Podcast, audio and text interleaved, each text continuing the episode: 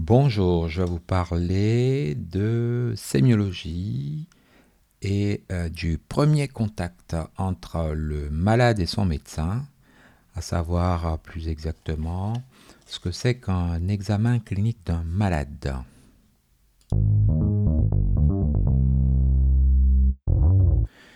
Alors, en fait, euh, il faut savoir que lorsqu'un médecin entre en interaction avec un patient, il a une technique qui lui permet d'interpréter les signes.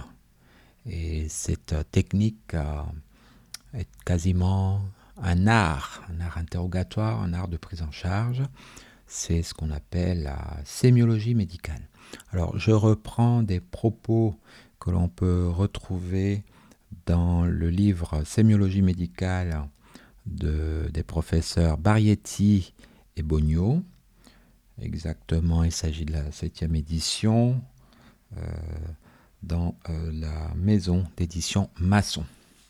Alors nous sommes sur la première partie qui parle de sémiologie et exactement le premier chapitre. Alors l'examen clinique d'un patient comprend trois temps et il est important de le rappeler.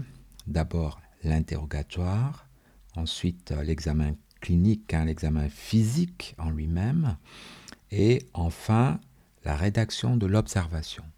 Donc, la rédaction de l'observation fait partie intégrante de l'examen clinique. On a tendance à l'oublier aujourd'hui et cela fait défaut euh, dans euh, les dossiers des patients simplement parce que les traces ne sont pas euh, marqué et le risque, hein, c'est qu'il y ait une perte de chance pour le patient. Donc, au-delà de l'examen clinique, euh, qui comprend donc euh, l'interrogatoire et l'examen physique, il y a un élément très très important qu'il ne faut pas oublier, ça s'appelle la rédaction de l'observation. On va en parler un peu plus en détail.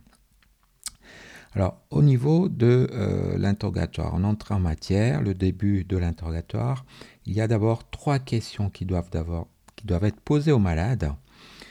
Concrètement, on lui demande son état civil, à savoir le nom, le prénom, son âge, et pour euh, la femme mariée, son nom de jeune fille, ainsi que le lieu de naissance et son adresse. La profession est demandée, et éventuellement les professions antérieures. Et on finit début de l'interrogatoire par les symptômes. Qu'est-ce qui amène le patient à consulter et parmi ces symptômes, quel est le symptôme majeur qui tient dans son esprit et qui tient la première place? Donc spontanément, le patient va se mettre dans un monologue. Donc c'est la réponse à cette troisième question qui ouvre le monologue du patient. Le malade décrit les différents troubles qui l'inquiètent. Il est préférable de l'écouter sans l'interrompre, sans lui poser de questions à ce moment. On peut tout au plus placer un mot de temps en temps pour faire préciser, s'il est nécessaire, un point du récit ou la date exacte d'apparition d'un symptôme. Il faut en outre souvent ramener autant que faire se peut le malade à l'objectivité alors qu'il a tendance à se perdre dans des interprétations. Tout en écoutant, le médecin observe l'attitude de son malade, ses gestes, son faciès, le timbre de sa voix qui, dans nombre de cas, oriente déjà le diagnostic. Alors, le dialogue entre le malade et le médecin, c'est le récit du malade qui permet parfois à lui seul de porter un diagnostic. Le plus souvent, il n'y a il n'a qu'une valeur d'orientation. Les questions dès lors posées par le médecin sont les suivantes. Les premières ont pour but de faire préciser la nature exacte des symptômes que le malade vient d'énumérer. Alors, les malades ignorent en effet presque toujours la signification exacte des termes médicaux. Un malade dit avoir de l'asthme. Il a en réalité une dyspnée d'origine cardiaque. Un autre se plaint de dysenterie. Il a en fait une diarrhée. Un troisième consulte pour une sciatique et en l'interrogeant de façon précise sur les caractères de sa douleur, on s'aperçoit qu'il est atteint d'une claudication intermittente. Les malades omettent toujours un ou plusieurs caractères de leur trouble. Une douleur, par exemple, se caractérise par ses circonstances d'apparition, son horaire, sa durée, son siège, ses irradiations, son type. Alors sur le type, on peut dire que la douleur est de type à type de pesanteur, de torsion, de brûlure. Sur le plan de la douleur, il faut aussi préciser les circonstances dans lesquelles elle disparaît ou s'exagère, à savoir le repos, le décubitus, une attitude particulière, l'ingestion d'aliments ou de médicaments. Ensuite, il faut demander au malade s'il a ou non d'autres troubles fonctionnels qu'il a oublié de signaler, des troubles qui sont parfois la clé du diagnostic. Donc au cours d'une crise douloureuse abdominale par exemple, l'existence de troubles urinaires qui n'attirent pas l'attention du malade impose au médecin le diagnostic de colique néphrétique. Donc en outre, quels que soient les troubles dont se plaint le malade, on doit l'interroger sur l'existence ou non de troubles des autres appareils. Donc il ne faut pas oublier de rechercher des signes respiratoires systématiquement, des signes de l'appareil circulatoire, des signes neurologiques, des signes de l'appareil digestif et chez la femme, en outre, les caractères du cycle menstruel. Donc il ne faut pas oublier aussi de l'interroger sur la modification éventuelle de son poids, de son sommeil. Il faut aborder les habitudes alimentaires, son genre de vie. Est-ce qu'il y a une notion de surmenage physique ou intellectuel? Quels sont ses soucis familiaux ou professionnels? Ensuite, les antécédents personnels sont évoqués. Les maladies de l'enfance, maladies infectieuses, traumatismes, interventions chirurgicales. Et chez l'homme, est-ce que, mais ça c'était bien entendu avant, est-ce qu'il a fait le service militaire? Chez la femme, on va aborder la notion de puberté, de grossesse, d'allaitement et de ménopause, en fonction de l'âge bien sûr. Ensuite, il faut aborder les antécédents familiaux, chez les ascendants, chez les collatéraux conjoints, les enfants, et les examens médicaux antérieurs, à savoir est-ce qu'il y a eu euh, des radiologies, des examens de laboratoire et des, troubles, des, des, pathologies infectieuses? Les vaccins, est-ce que les vaccins sont à jour? Et on finit par les traitements déjà suivis. Donc ces traitements peuvent donner des indications précieuses sur la nature des maladies antérieures, l'action favorable de certaines thérapeutiques, l'intolérance du malade à certains produits, notamment les troubles actuels qui peuvent être dus à une intoxication médicamenteuse. D'autre part, il est utile aussi, avant de prescrire un produit, de savoir si le malade y est intolérant. Donc l'interrogatoire est très important. L'interrogatoire, c'est la première partie de l'examen clinique. Ensuite, on passe, on passe à l'examen physique. Avant de commencer l'examen, on doit mettre le malade en confiance. Si le malade est inquiet, il se contracte, ce qui rend tout examen physique illusoire. Le malade doit être examiné dans de bonnes conditions matérielles. Beaucoup d'erreurs de diagnostic sont dues à un examen hâtif ou pratiqué dans de mauvaises conditions. L'examen doit être fait dans un silence absolu. Il faut disposer de la place nécessaire pour éviter des attitudes incommodes qui empêchent l'exploration de certaines régions. L'inspection, la simple inspection d'un malade peut donner à elle seule des renseignements précieux. Certaines attitudes imposent le diagnostic. Par exemple, l'aspect soudé et le faciès figé du parkinsonien, la marche en fauchant de l'hémiplégique, la symétrie du visage pour la paralysie faciale, les mouvements désordonnés de la Corée, le goitre, l'exophthalmie, l'agitation du basovien ou de la basovienne très souvent, le faciès infiltré, inexpressif du myxœdemateux, alors, euh, la position d'un malade dans son lit varie suivant l'affection en cause. Le cirrhotique, par exemple, est couché sur le dos, sans oreiller, l'abdomen volumineux soulevant les couvertures. Le cardiaque, par contre, est assis sur son lit, le dos soutenu par des oreillers, le visage cyanosé, les jugulaires turgescentes, sa respiration est rapide, superficielle. Par contre, l'artéritique est assis au bord de son lit, les jambes pendantes. Le pleurétique est couché sur le côté malade. Quand on lui demande de s'asseoir, il a une toux brève sèche. Alors, quel que soit le trouble qui amène le malade à consulter, l'examen doit être complet.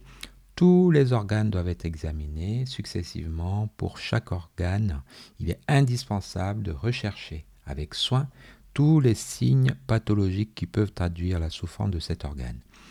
Un signe physique n'est reconnu que s'il est cherché avec soin et dans de bonnes conditions.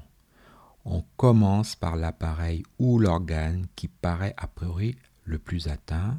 On examine ensuite successivement tous les autres appareils, fussent-ils en apparence indemnes.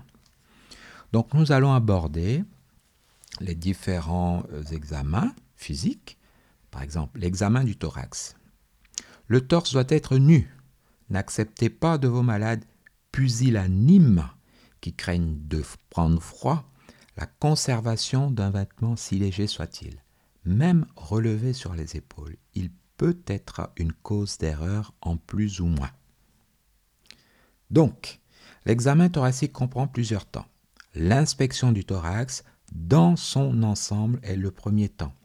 On peut ainsi noter des signes cutanés, par exemple circulation collatérale, tatouage artificiel ou professionnel, les tatouages des mineurs évoquant la silicose. Donc ça c'était avant, en tout cas en France. Les éléments de la maladie de Recklinghausen à la face postérieure du thorax, ce sont des taches. On peut retrouver des modifications du rachis, exemple de syphose ou de scoliose. Après l'inspection, on a l'examen de l'appareil respiratoire en deuxième temps. Donc les signes respiratoires doivent être recherchés non seulement à la face postérieure du thorax, mais également à la face antérieure et dans les creux axillaires. L'examen cardiaque est le troisième temps. On y viendra un peu plus en détail après. Les creux susclaviculaires, enfin, doivent être examinés avec soin à la recherche notamment d'une adénopathie. Chez la femme, au niveau de l'examen du thorax, il ne faut pas omettre d'examiner les seins. La palpation systématique de la glande mammaire sur le grill costal permet parfois de découvrir une tumeur latente. Alors sur ce plan, l'examen du thorax, il faut dire effectivement que les malades aujourd'hui sont pusillanimes. Et c'est terrible parce que on peut euh, aller vers des erreurs dites en plus ou en moins. Ensuite, après l'examen du thorax, il y a l'examen de l'abdomen. Pour que l'examen de l'abdomen soit valable, le malade doit être en décubitus dorsal, en résolution musculaire complète. La tête doit être sur le plan du lit et non reposée sur un oreiller. Les membres inférieurs en demi-flexion. Il est souvent plus commode pour examiner un abdomen de s'asseoir à droite du lit. Donc on est assis à droite du lit, on est assis dans le lit, sur le lit du patient. Donc pour l'examen de l'abdomen, il y a l'inspection et on note donc le volume de l'abdomen, éventuellement une voussure au niveau de l'hypochondre ou de la fosse iliaque ou du creux épigastrique ou de l'hypogastre. On peut retrouver l'existence ou non de dilatation veineuse. On parle de circulation collatérale, ça se voit chez les cirrhotiques. Il faut étudier l'état de l'ombilique. L'ombilique peut-être qu'il y a une tumeur, un déplissement ou une hernie. Il faut également examiner, inspecter l'état de la peau à la recherche de vergetures ou d'éruptions. Ensuite, on passe à la palpation. La palpation abdominale est le temps capital de l'examen. Technique. Alors, la main réchauffée doit être posée bien à plat sur l'abdomen depuis le talon de la main jusqu'à l'extrémité des doigts. Si le malade souffre, on commence à palper à distance de la région douloureuse. La palpation comprend la palpation dite superficielle et la palpation profonde. Pour la palpation superficielle, elle a pour but de vérifier la souplesse des muscles larges de l'abdomen.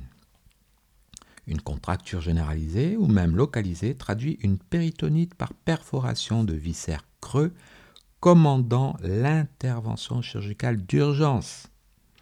La défense est une simple diminution de souplesse de la paroi. C'est l'ébauche d'une contracture. Elle a la même valeur sémiologique, mais elle est à distinguer de la simple défense volontaire d'un malade qui se laisse mal examiner. Alors on voit ça chez les enfants hein, qui euh, euh, sont un peu tendus, ou les adolescents, donc ils se mettent dans une défense, et c'est une défense simple, quoi, volontaire. Hein. On termine donc l'examen euh, par de la palpation superficielle en pinçant, en pinçant entre le pouce et les autres doigts la paroi abdominale pour apprécier son épaisseur. En effet, certains panicules adipeux épais rendent très délicate la palpation profonde.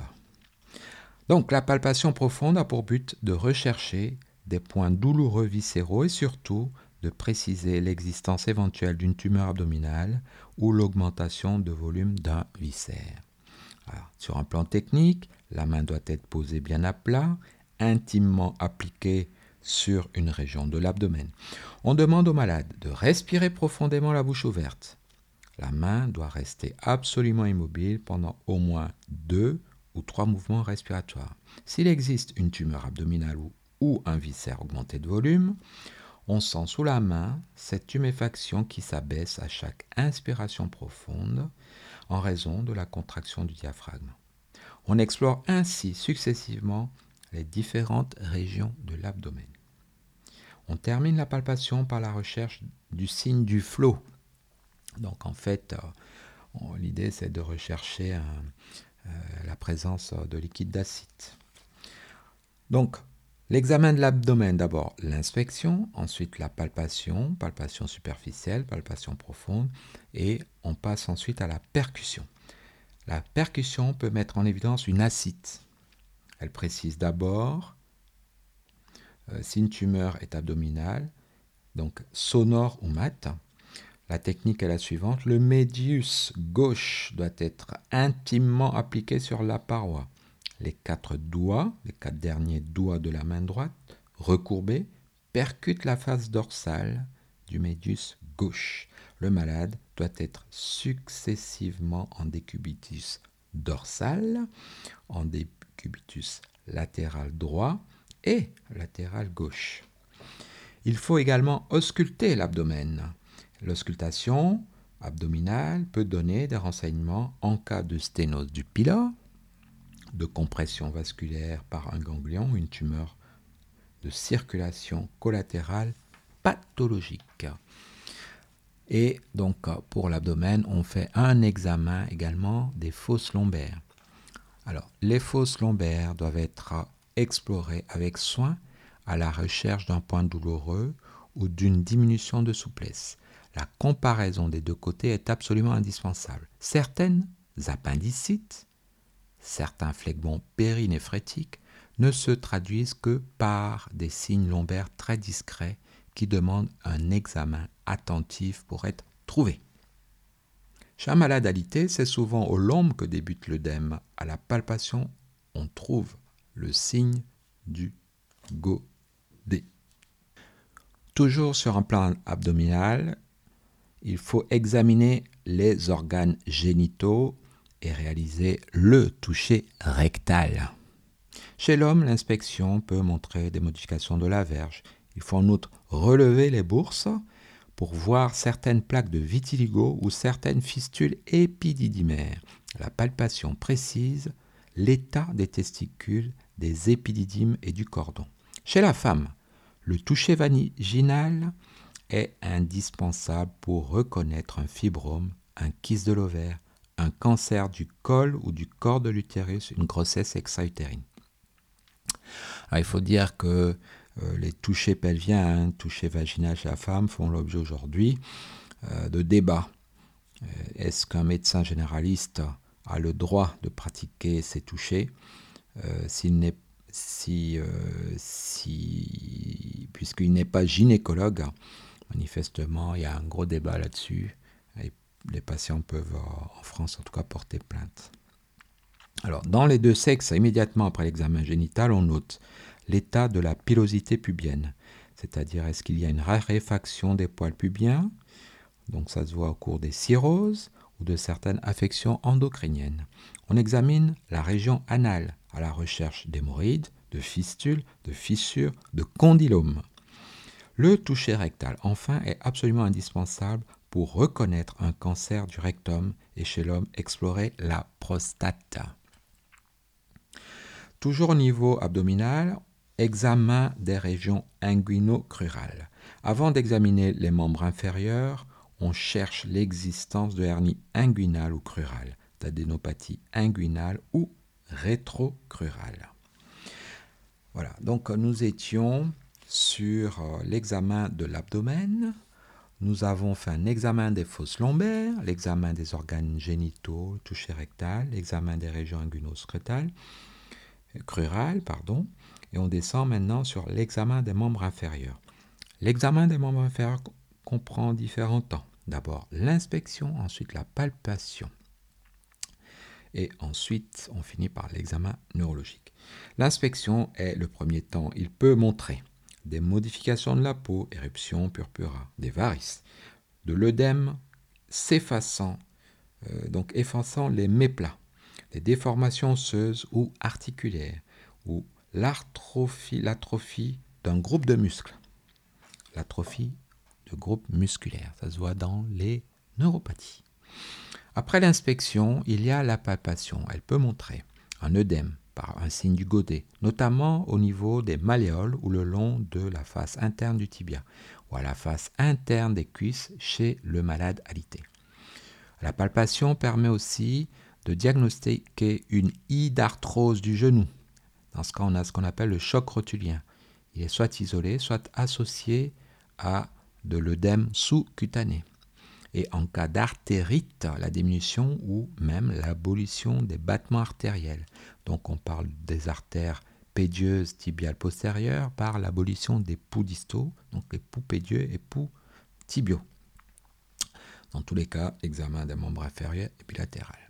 Ensuite, l'examen neurologique, c'est le troisième temps des examens de l'examen des membres inférieurs. On ne doit jamais terminer l'examen des membres inférieurs sans regarder la plante des pieds à la recherche d'un mal perforant plantaire chez les patients diabétiques notamment. Donc l'examen neurologique, c'est très spécial. On fera un cours dédié là-dessus. Alors, l'examen des membres supérieurs comprend différents temps. L'inspection, l'examen neurologique et l'examen vasculaire. Il faut également terminer par la recherche d'adénopathie. L'inspection, c'est le premier temps. Il faut rechercher un hypocratisme digital. Ça se voit chez les insuffisants respiratoires chroniques. Il faut rechercher une déformation des articulations interphalangiennes, des nodosités digitales au cours de certains rhumatismes, une atrophie de l'éminence ténar ou hypoténar, une rétraction de l'aponévrose palmaire, notamment dans la maladie de Dupuytren. Donc l'inspection est suivie de l'examen neurologique. On verra euh, on aura là-dessus un cours dédié. Ensuite, il faut l'examen vasculaire. C'est le troisième temps de l'examen des membres supérieurs. Palpation des poux au niveau radial, à la face interne du bras, l'examen de l'artère humérale et en cas d'athérome, on voit une artère dite allongée et sinueuse dont les battements sont exagérément visibles. C'est le signe de la sonnette. Et à la palpation, cette artère donne l'impression d'un cordon induré. Bien entendu, il faut prendre la pression artérielle.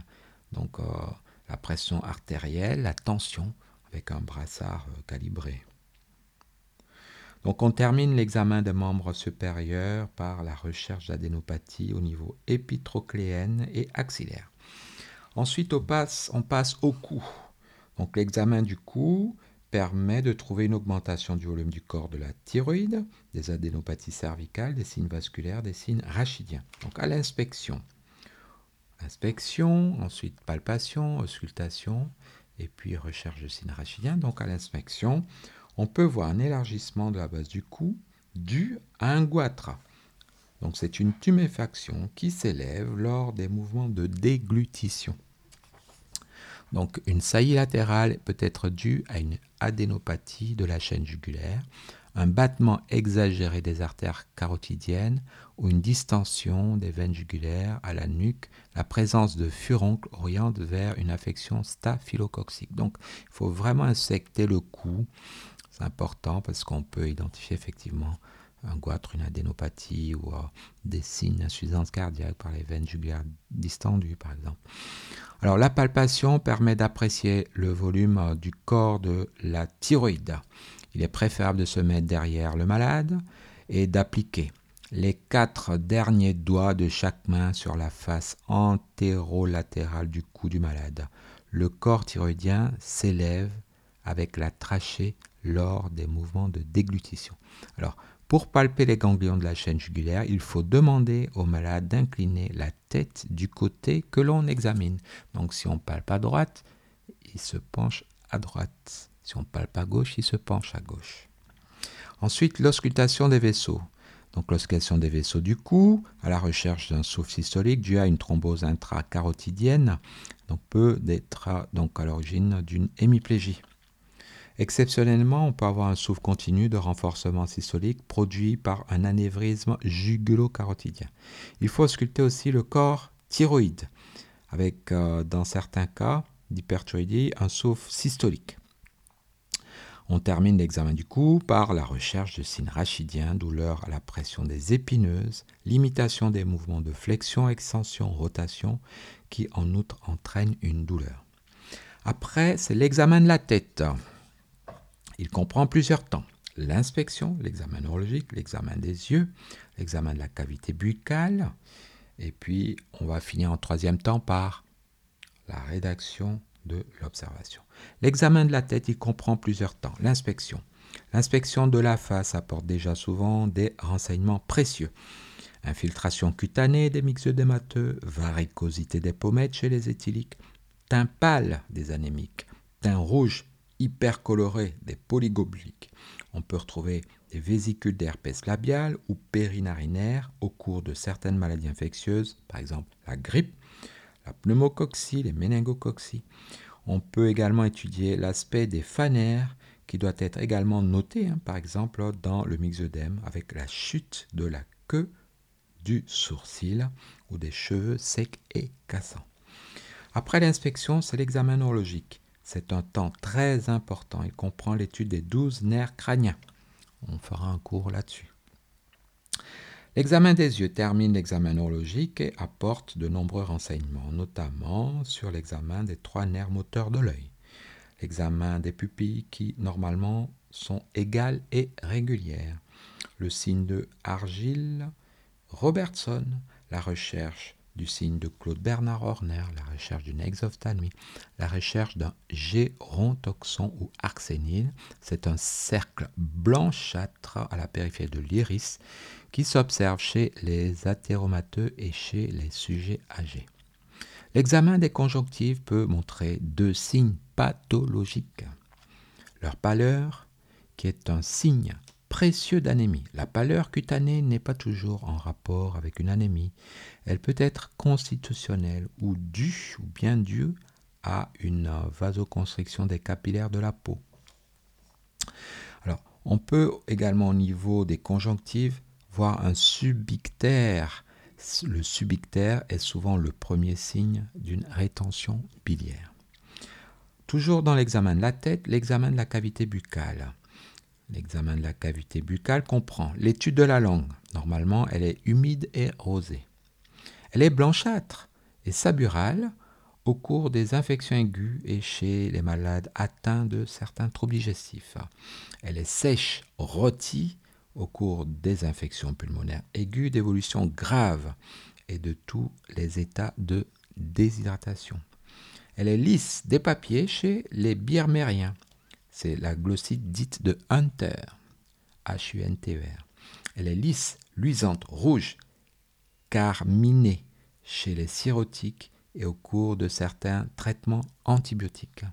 Elle est dite trémulante chez le patient éthylique. Une langue trémulante, c'est comme un prédélirium tremens. Toujours dans l'examen de la cavité buccale, l'examen des dents.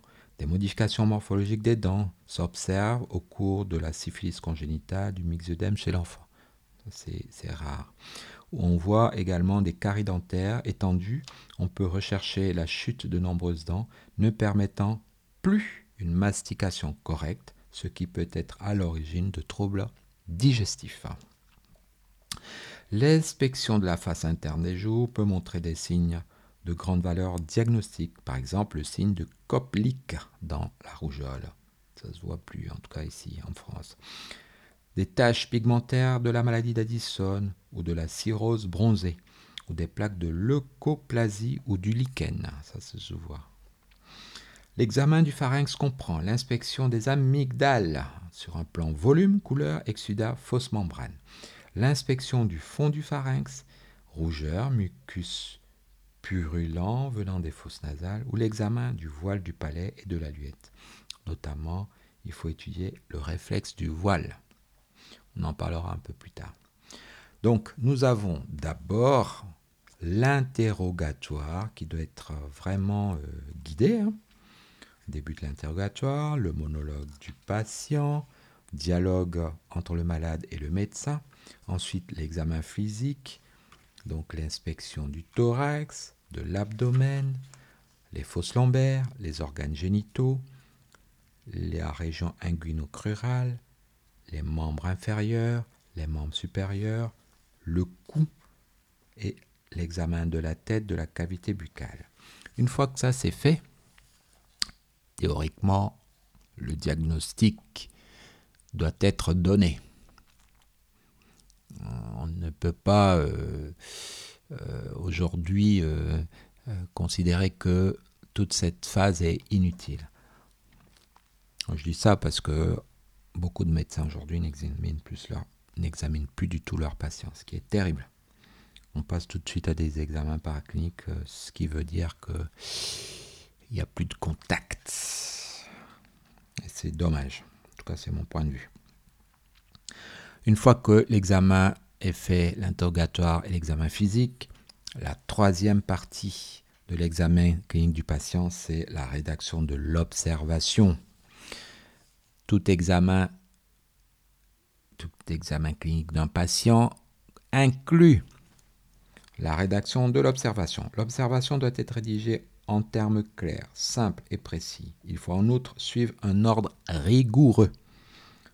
Premier, premier point, l'état civil circonstances d'hospitalisation. On indique ensuite le nom de la salle, le numéro du lit si possible, la date d'entrée à l'hôpital, jour, mois, année, éventuellement le nom du médecin qui a conseillé l'hospitalisation. Voilà, donc euh, une fois l'identification, la localisation, les circonstances d'hospitalisation. Troisième point, l'histoire de la maladie. On commence par noter le symptôme majeur qui a conduit le malade à consulter, par exemple une douleur, de l'essoufflement, une hémoptysie. On précise ensuite l'évolution, les variations du symptôme initial et l'adjonction euh, fut-elle épisodique d'autres symptômes? Un malade, par exemple, toussait depuis huit jours brutalement, il s'est mis à cracher. Donc c'est un exemple. L'observation devra être minutieuse et préciser la chronologie des différents signes pathologiques. Le malade a souvent de la peine à se la rappeler. Il faut l'aider en essayant de lui faire préciser la date d'apparition d'un symptôme par rapport à tel ou tel épisode de sa vie familiale ou professionnelle. Il faut enfin noter le résultat des différents examens de laboratoire qui auront pu être effectués, qui ont pu être effectués avant l'entrée à l'hôpital. Après, on note l'examen du malade. Donc l'examen du malade, c'est tout ça par, chapitre, hein, comme on l'a vu là tout à l'heure. Donc à savoir euh, l'inspection palpation du thorax, de l'abdomen, des fosses lombaires, des parties génitales, et on finit par euh, euh, la tête sur un plan neurologique, la bouche. Hein, donc voilà. Et les, les, dents, donc le pharynx, le larynx. Donc on renseigne dans le dossier l'examen du malade. Et on, aborde après euh, l'examen les antécédents. Les antécédents arrivent après l'examen. Donc on note les antécédents personnels et familiaux en insistant sur ceux qui peuvent apporter des éléments diagnostiques ou pronostiques pour la maladie actuelle. Alors ce qui est curieux, c'est qu'aujourd'hui, on commence par l'interrogatoire et les antécédents, alors que les antécédents ici, ça se met à la fin après l'examen clinique. Après les antécédents, on met la conclusion. On résume en quelques lignes les symptômes et signes recueillis qui, et qu'on essaie de grouper en syndrome. Donc chez certains malades, le diagnostic peut être porté dès le premier examen. Il s'agit par exemple d'une pneumonie, d'une poliomyélite. Euh, on souligne des particularités sémiologiques, donc euh, qui s'écarte du schéma habituel de la maladie. Alors chez d'autres malades, par contre, le diagnostic est impossible lors de ce premier examen clinique.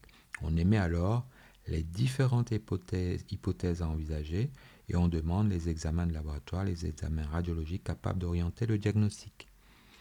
Alors, après la conclusion, les suites de l'observation. Donc, par la suite, l'observation doit être suivie quotidiennement en cas de maladie aiguë, tous les deux ou trois jours en cas de maladie chronique. On note soigneusement l'évolution des symptômes et des signes initiaux, l'apparition éventuelle de nouveaux symptômes ou signes, le résultat des examens dus de laboratoire au fur et à mesure de leur arrivée, les effets de la thérapeutique qui peuvent être favorables, nuls ou même nuisibles, notamment l'apparition d'incidents dus au traitement. Résumé de l'observation. Le résumé doit être une synthèse de l'observation comprenant. Le résumé, c'est un élément à part entière. Le résumé, c'est quand tout est terminé. Le résumé doit être une synthèse de l'observation. Il comprend le diagnostic, les grandes lignes de la symptomatologie et les particularités du cas, les traitements appliqués et leurs résultats, le mode de terminaison. Alors, terminaison, soit le patient est guéri, soit il change de service ou de secteur, de spécialité, soit il est mort. Alors, en cas de guérison, il faut alors préciser s'il existe ou non des séquelles, et noter l'adresse où va le malade afin de pouvoir le retrouver si besoin. Alors, soit le, patient n'est pas guéri, et il passe dans un service de chirurgie, un service de spécialité ou un établissement autre. Dans ce cas, une liaison doit être alors établie avec le médecin ou le chirurgien qui soignera désormais le malade. Là, on parle de la lettre de liaison. Alors la lettre de liaison, aujourd'hui en France est obligatoire, elle doit suivre le patient le jour même de sa sortie. Alors, soit le patient malheureusement meurt, dans ce cas, et nous sommes en 1990, hein, ce que je vous lis là, c'est l'édition 1990, soit le malade est mort. L'examen anatomique post-mortem est très instructif. Il permet souvent de découvrir des lésions qui n'avaient pas été reconnues du vivant du malade. Donc l'examen anatomique post-mortem comprend l'examen macroscopique de tous les organes. Il est préférable de les prélever sans les ouvrir, de les fixer dans le formol et de faire des coupes seulement après plusieurs jours de fixation. Donc l'examen macroscopique de tous les organes ou l'examen histologique de certains d'entre eux. Il faut fournir à l'anatomopathologiste qui fera l'examen des renseignements suivants. Donc il fera un résumé de l'observation. Il faudra euh, l'accompagner du résumé de l'observation clinique, nom de l'organe qui a été prélevé et plus précisément son siège exact, hein, le siège exact du prélèvement. Voilà, donc euh, je viens de vous présenter ce que c'est euh, qu'un examen clinique. Un examen clinique lors du premier contact du malade avec son médecin. Donc l'examen clinique, c'est d'abord l'interrogatoire. Très très très très important. Avec un interrogatoire bien dirigé, on a déjà 80% euh, euh, des, renseignements pouvant porter au diagnostic. Ensuite, on a l'examen physique qui doit être minutieux, sans oublier de mettre le patient torse nu ah, il ne faut pas accepter les malades pusillanimes. Et on finit par la rédaction de l'observation médicale. Une observation médicale, c'est d'abord s'assurer de l'identité du patient, rappeler les circonstances d'hospitalisation, l'histoire de la maladie, la synthèse, le compte-rendu de l'examen clinique, rappeler les antécédents, une conclusion, et puis suivre régulièrement, donc euh, dans le temps le patient, c'est les suites de l'observation. Et quand le patient sort, on a un résumé de l'observation. Le résumé inclut le diagnostic, les grandes lignes de la symptomatologie et les particularités euh, du cas, le traitement appliqué, le résultat, et le mode de terminaison.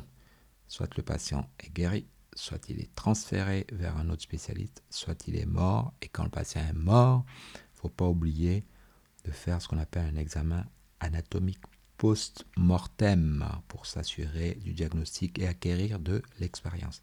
Aujourd'hui, ça, ce n'est pas fait en France, ce qui est dommage. Alors, il est bien rappelé que lorsque le patient est transféré, une lettre de liaison doit être établie avec le médecin ou le chirurgien qui soignera désormais le malade. Et c'est ce qui aujourd'hui nous est imposé. Je vous remercie. C'était un petit cours sur ce que c'est qu'un examen clinique. Pour toute information supplémentaire, vous pouvez m'appeler 06 42 49 83 44 ou m'envoyer un mail à françois.ouyenga.mi.com.